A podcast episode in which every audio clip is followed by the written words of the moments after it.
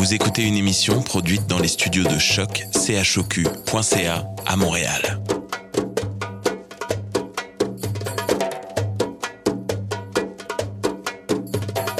Bienvenue à Radio Dodo, une émission dédiée aux tout petits enfants en difficulté. Radio Dodo est neutre et patronné par la Commission canadienne pour l'UNESCO. مرحبا بكم في راديو دودو إذاعة عالمية من أجل كل طفولة الذين عاشوا الصعوبات راديو دودو مبادرة حيادية تحت رعاية الهيئة الكندية اليونسكو Welcome to Radio Dodo, a radio dedicated to all children in difficulty. Radio Dodo is neutral and patroned by the Canadian Commission of the UNESCO. Vous écoutez Radio Dodo. You're listening to Radio Dodo. Dismao Radio Dodo. Good evening, friends. This is Ari, and I'm very happy to be back at Radio Dodo. Tonight, we're doing math. Oh boy, I could already hear you guys telling me, oh no, I don't like math. I have a solution for you guys though. Maxence is a 10 year old boy, and he's super, super good at math. He will give us some tips and tricks to become great with this game of numbers. Then we'll hear a great story from Francesca, who was the host last year. And then we'll welcome Geneviève Mottard, the accounting president of Quebec. And she tells us why she doesn't think you need to be good at math to succeed. And we'll finish off with our friend Sana as she shares with us another story. Good night, friends.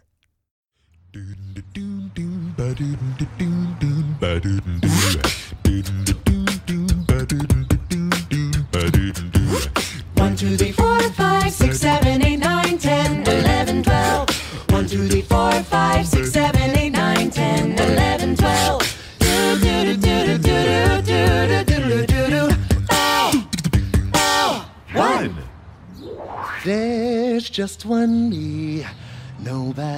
like me. Take a look and see.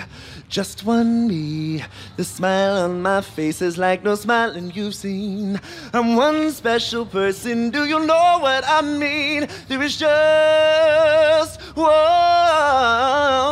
me. Do, do, do, do, do, do, do, do, do, do, do. Ow! Ow! Oh, the number one is not my favorite number. Cause one means only me and there's no you. But one plus one, you see, makes two, that's you and me. It's more fun when one and one make two. It's more fun when one and one make two. Do, do, do, do, do, do, do, do, do, do, do, do. One, two, Three, three is you and you and I. One, two, three. is middle. low. A perfect trio. Three. One, two, three. One, two, three people filled with pride. One, two, three partners side by side. one, Two, three three. souls, one perfect harmony. Do, do, do, do, do, do, do, do, do, do, do. Ow! Ow! Four.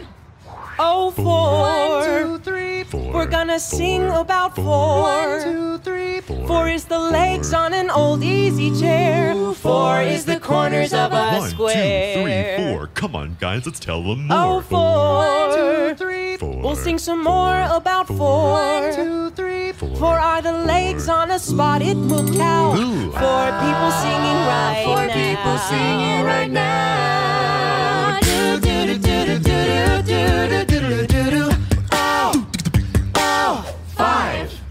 Oh, five is such a pretty number. I'm awfully glad that I've got five people in my family. One, two, three, four, five. One, Two, Four. five.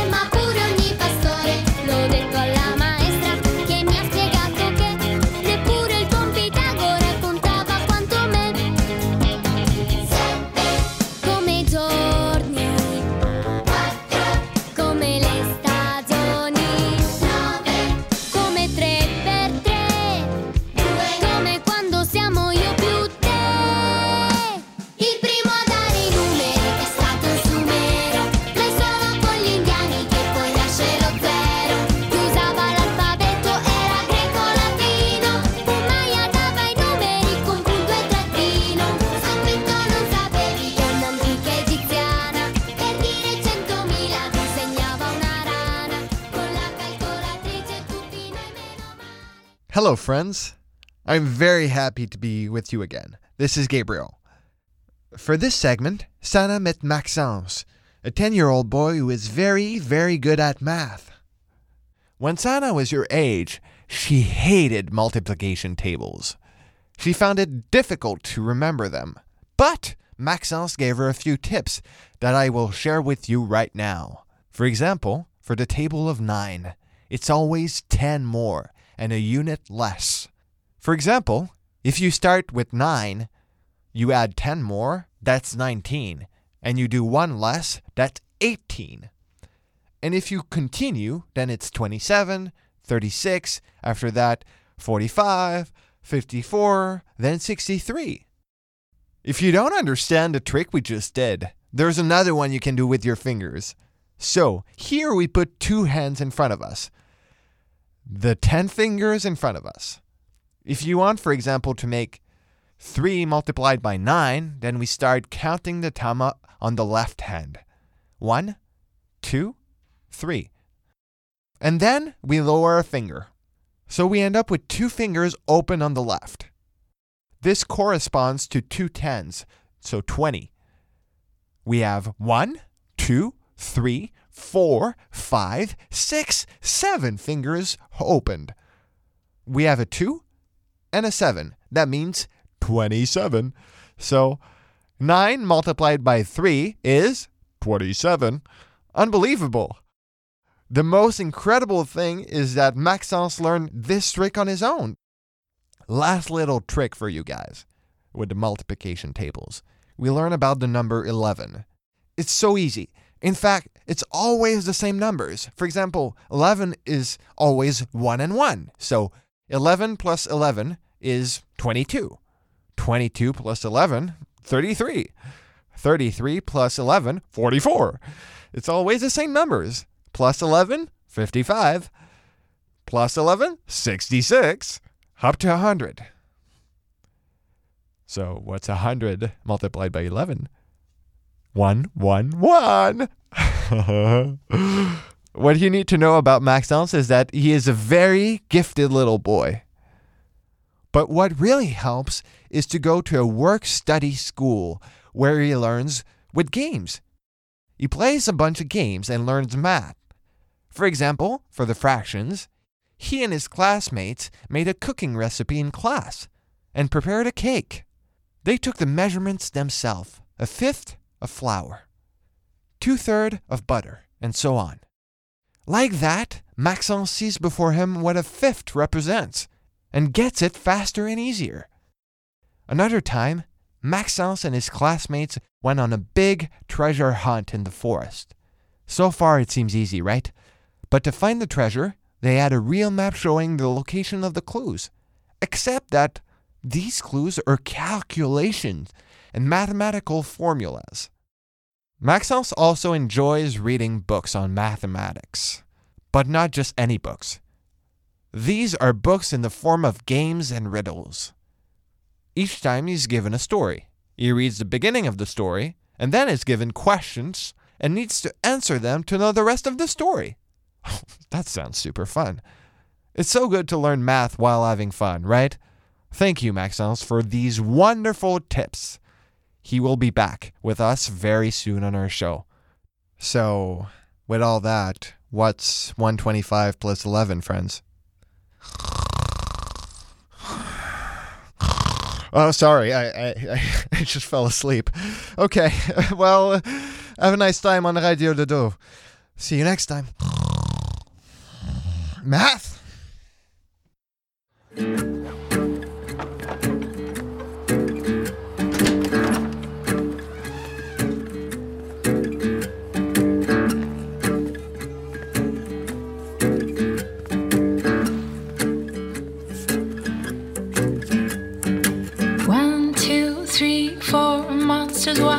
Across the floor. I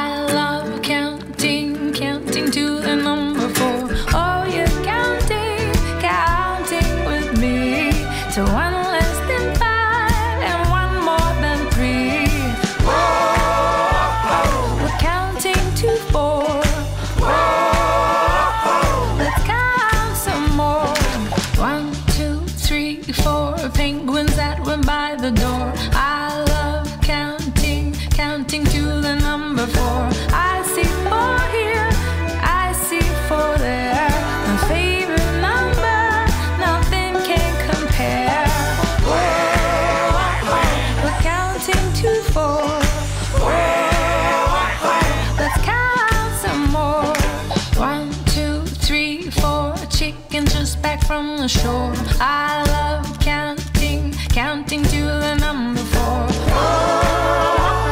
We're counting to four. Let's count some more. One, two, three, four chickens just back from the shore. One, two, three, four penguins that were by the door. One, two, three, four monsters walking across the floor. Counting Bye, bye, bye, bye.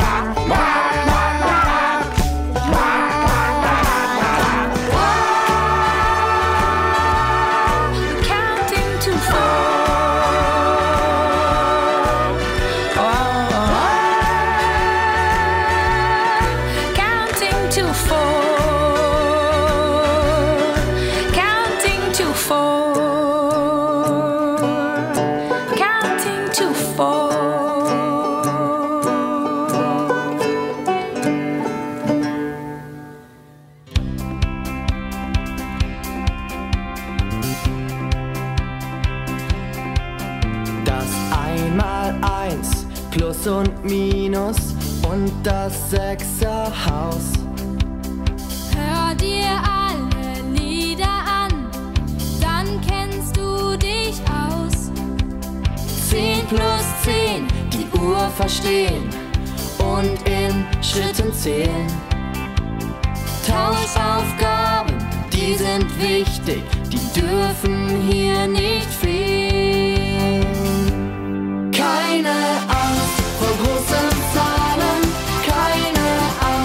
Sao?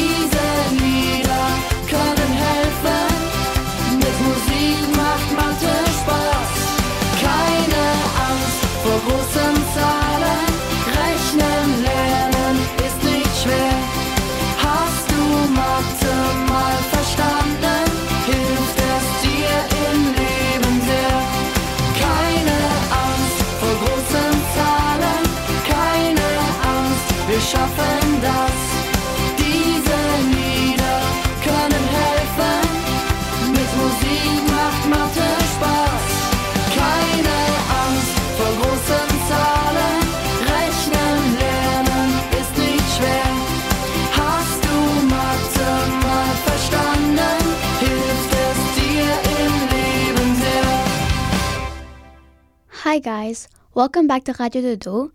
My name is Francisca and today I'm gonna actually gonna read you a very nice story. It's called Cocorico, the rooster who didn't know how to count. It started when he was a schoolboy at a rainbow school. Cocorico the rooster hated mathematics. During his math lessons, he would spend his time doing bad things. Instead of listening to Madame Cochon, he would pull on her tail, tease his classmates, color his notebooks, and eat chocolate in secret. Cocorico's bad behavior made Madame Cochon very angry. To reprimand him, she constantly sent him to punishments in the corner of the classroom. As a result, Cocorico missed almost all of his math classes and, unlike his classmates, unfortunately never learned how to count. When he grew up, Cocorico left the countryside to find a job. To encourage him, he said to himself, Brave rooster that I am, I will be able to do what I want in life. After only a few days, he managed to get hired for his favorite hockey team, the Beavers. Happy with his new job, Cocorico the rooster proved to be a competitive player, to able to catch the puck quickly, skate very well, and score a goal with a swift kick to the daylight of his teammates. However, not knowing how to count, Cocorico had a lot of trouble respecting the rules of hockey. In fact, he was always on the ice, even there were already five players on there. He obviously found himself in the penalty every time, which caused his team to lose constantly and made his teammates very angry. Sad and upset, Cocorico the rooster had to quit his job as a hockey player. To give him some encouragement so he could find a new job, Cocorico said, Brave rooster that I am, I will able to do what I want in life. After only a few days, he managed to get hired as a cook by Mr. Knife, the owner of his favorite restaurant. Happy with his new job, Cocorico the rooster turned out to be a remarkable cook, capable of conducting the best caramel carrots in the city. However, not knowing how to count, Cocorico had a lot of trouble measuring the quantities of ingredients to put in the saucepans. By mistake, he put so much sugar in the broccoli, beans, and cookies that he caused cavities to all the dinners of the restaurant, which made Mr. Knifer very mad. Sad and upset, Cocorico the rooster had to quit his job as a cook. To give himself encouragement so he could find a new job, Cocorico said, Brave rooster that I am, I will be able to do what I want in life. After only a few days, he managed to get hired as a cashier to the Kangaroo Bank. Happy with his new job, Cocorico proved to be friendly cashier capable of welcoming customers. However, not knowing how to count, Cocorico had a lot of trouble at properly counting the silver notes that there were in the safe. By mistake, he gave $50 too much to all the customers, who obviously were very happy. At last, because of this, the bank went bankrupt and had to close its doors. Sad and upset, Cocorico the rooster had to quit his job as a cashier. To give himself encouragement so he could find a new job, Cocorico said, Brave rooster that I am, I will be able to do what I want in life. After only a few days, he managed to get hired as a shark trainer for the local aquarium. Happy with his new job, Cocorico proved to be a courageous employee, able to convince the most unwilling sharks to make the most beautiful jumps and funny tricks. However, not knowing how to count, Cocorico had a lot of trouble finding his shark well. He miscalculated the amount of food he should give them. As a result, the sharks became so hungry that they began to eat the contents of the aquarium, including exotic fishes, shells, and seahorses. Quickly, the local aquarium found itself completely empty and therefore closed its doors. Sad and upset, Cocorico the rooster had to quit his job as a shark trainer. After accumulating all of these failures, Cocorico finally understood that he had to learn to count and he wanted to be able to get a good job. The rooster therefore decided to return to the Rainbow School. This time a model schoolboy, he quickly graduated from mathematics. He then returned to see the Beavers coach. Noting that Cocorico now knew how to count, he immediately took him back on his team. This is how Cocorico finally did what he wanted in life become a recognized hockey player who could count and, most importantly, count goals. Thank you for listening.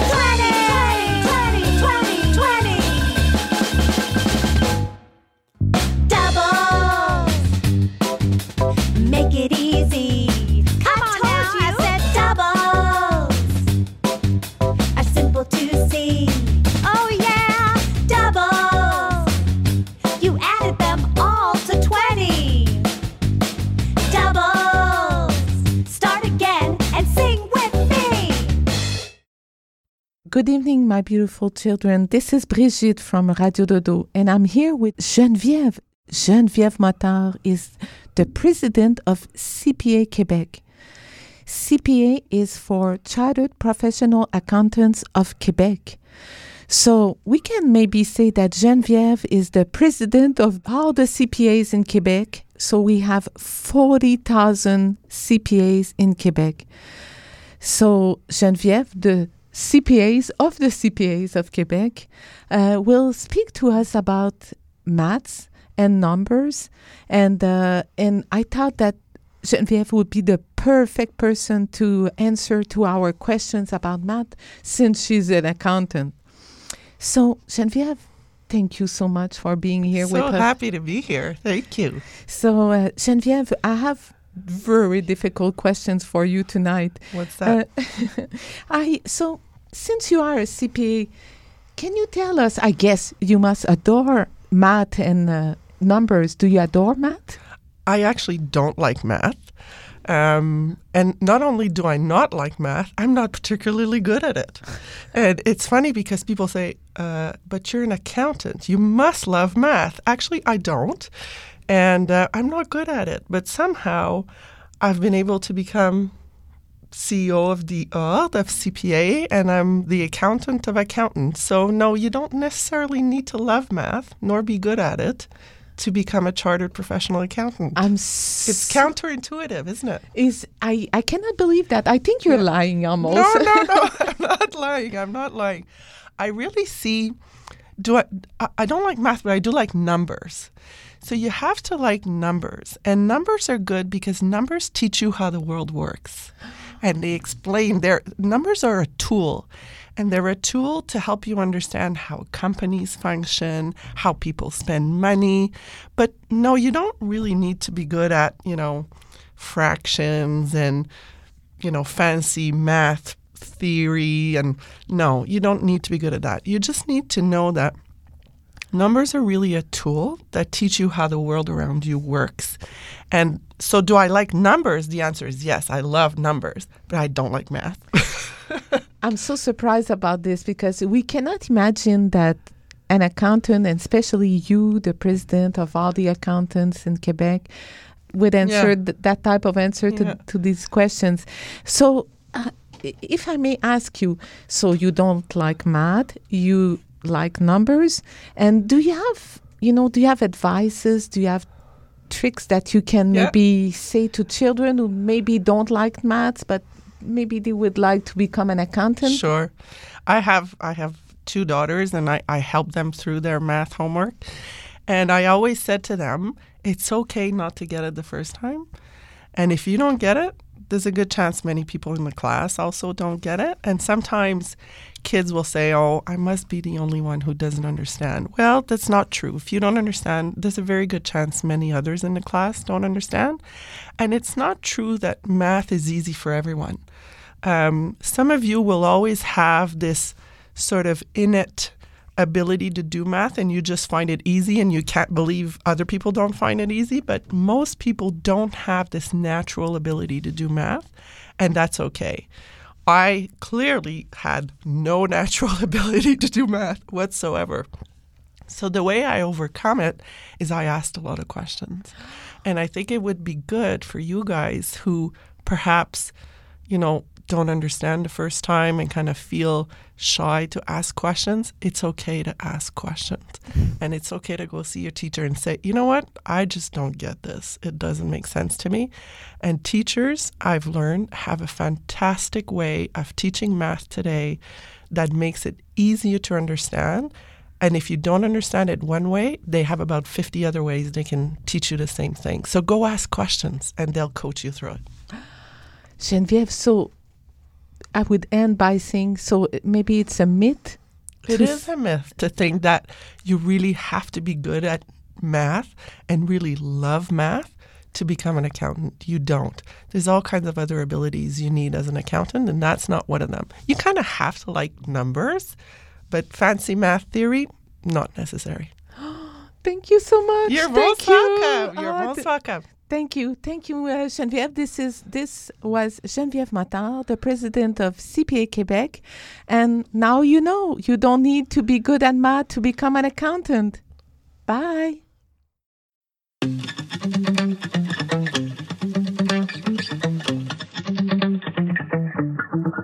La volonté, c'est de tout donner, persévérer. Peut gagner même quand on est tombé. Force et vitalité viennent à bout des difficultés.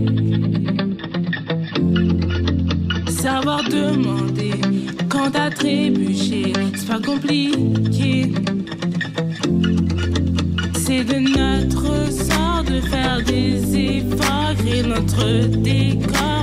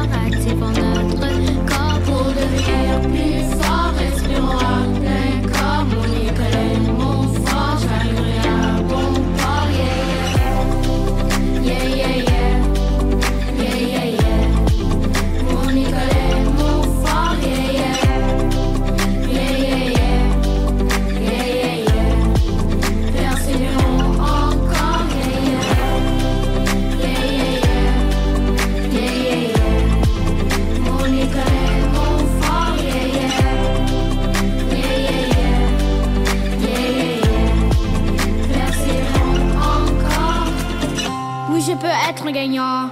Manifester mes talents. Prendre action dire devenir grand. Je pense aux parents enseignants. À tous ces gens bienveillants.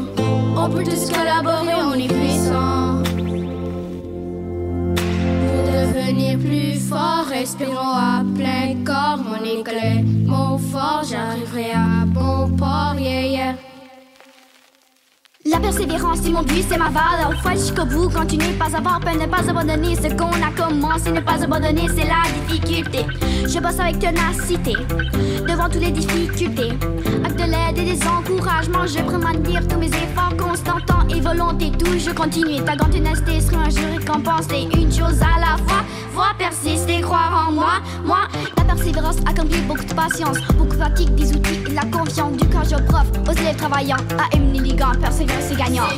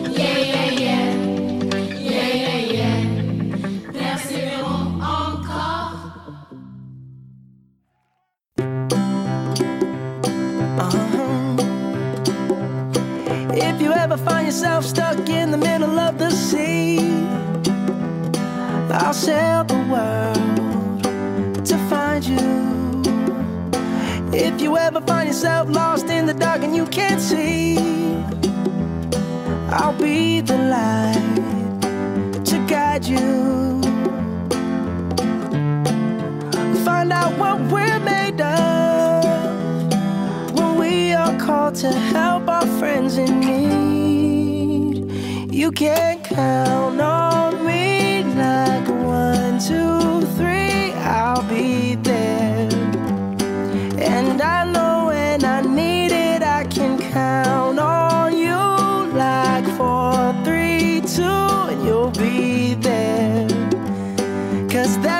friends are supposed to do, oh yeah.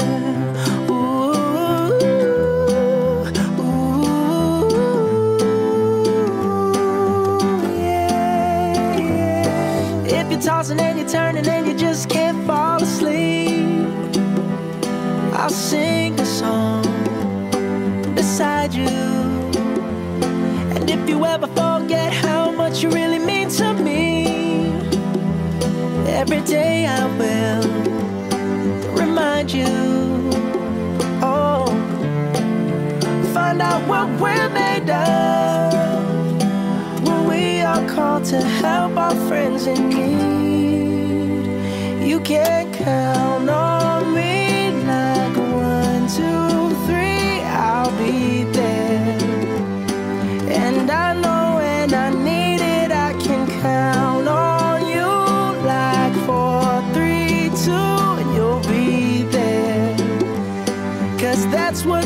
are supposed to do, oh yeah.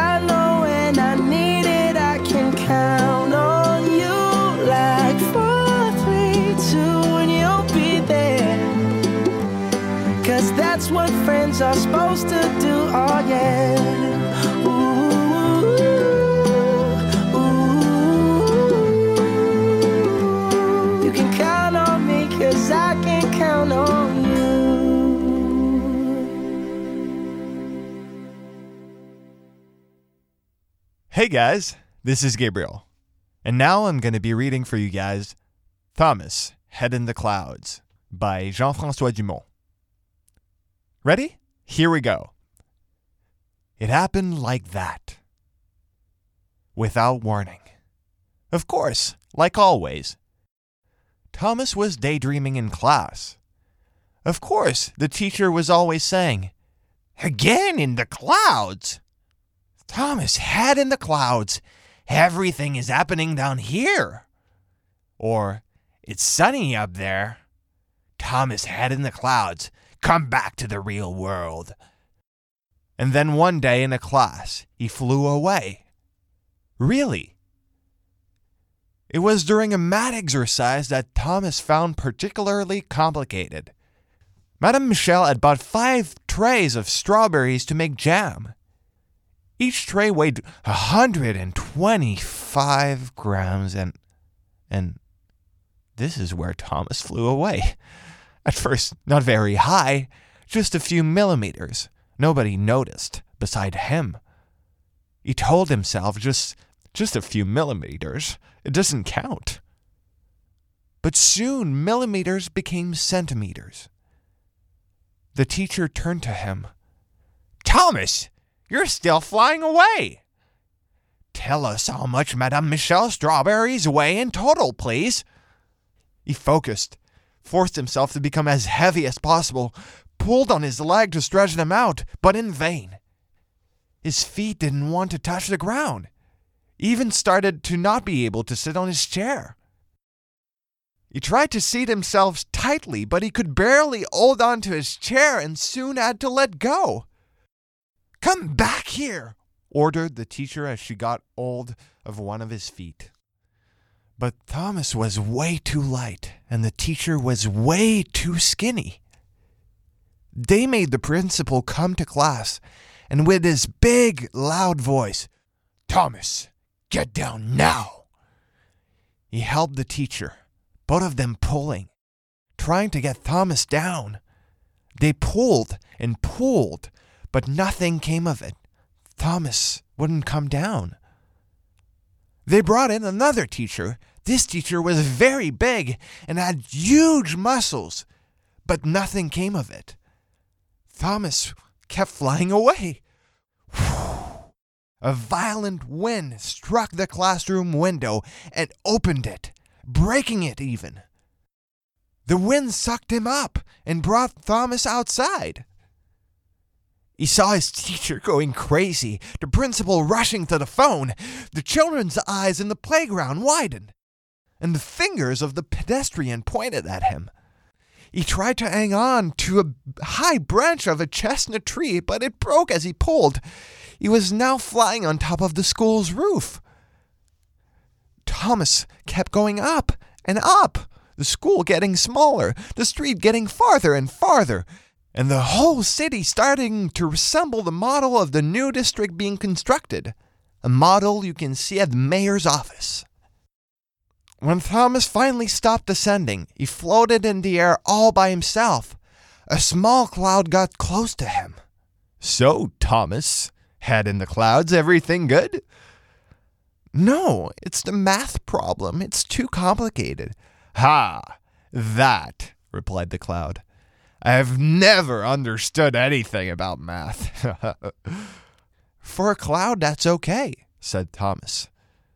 But for a boy, it's very annoying. Drawn to the conversation, many clouds approached them. You just need to go ask Madame Michel, proclaimed a big gray cloud. Or you could weigh the jam and eliminate the sugar weight. And the weight of the water that evaporated while cooking. You can't forget about that. I'm here. I just got off the cauldron, said a small cloud. Maybe I can help you guys. Everyone turned to him. The small cloud was very proud. I discreetly managed to see the scale right before Madame Michel put the fire to the cauldron. And? asked the crowd. The small cloud seemed shy. Well, I don't know. Clouds don't go to school, so I don't know how to read. Thomas clenched his fist hard. He was getting very annoyed. If he becomes president one day, school will be mandatory for clouds. But I remember this, says the small cloud. By snatching little cloud bits from his neighbor, he skillfully molded them and made three numbers appear six, two, five, six twenty-five. Everyone applauded, and Thomas hugged his hero, the small cloud.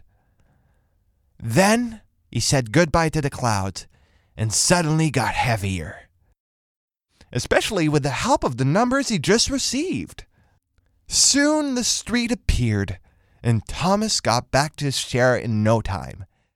A little dizzy from his travels, he saw the faces of the students, and right in front of him the teacher frowned at him, looking at him with urgency.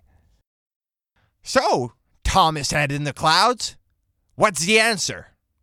When hearing the number 625, everyone was shocked. The pest of the class, Amandine, almost strangled herself, so surprised, and everyone laughed at that. Well done, Thomas, said the teacher with a funny smile. Apparently, sometimes you can find the right answers in the clouds. The end. Thank you for listening, guys. See you next time.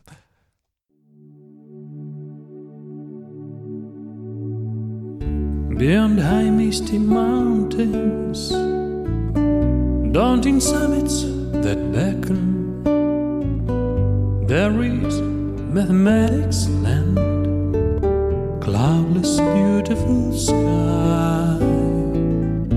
There, emerald palaces bridge the earth with the heaven. Their leaves never bald tough and vigorous tribe.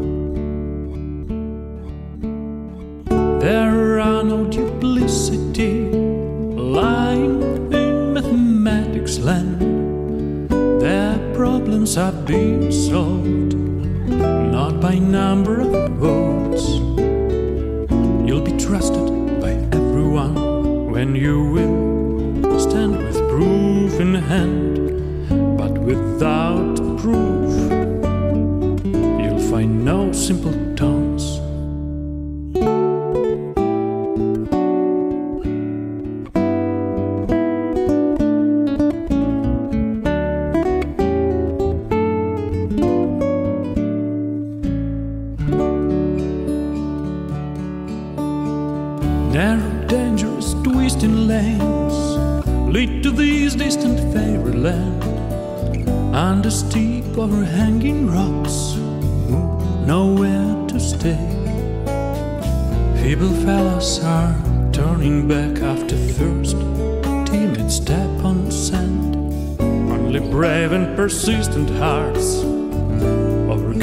hard way.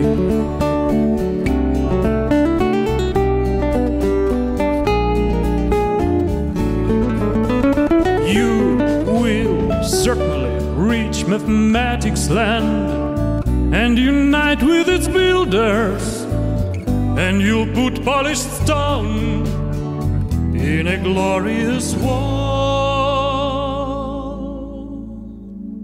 Land colorful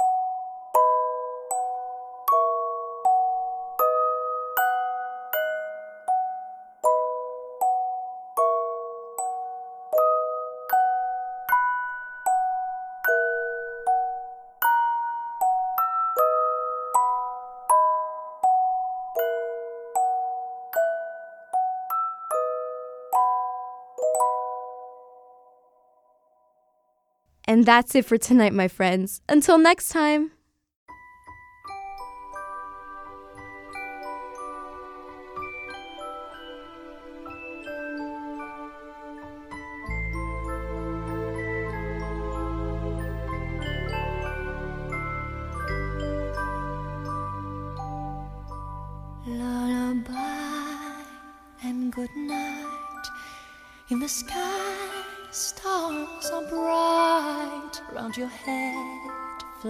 Gay. Set your slumbers till day. Lullaby and good night. In the sky, stars are bright. Round your head, flowers gay. Set your slumbers till day. Close your eyes now and rest. May these hours be blessed.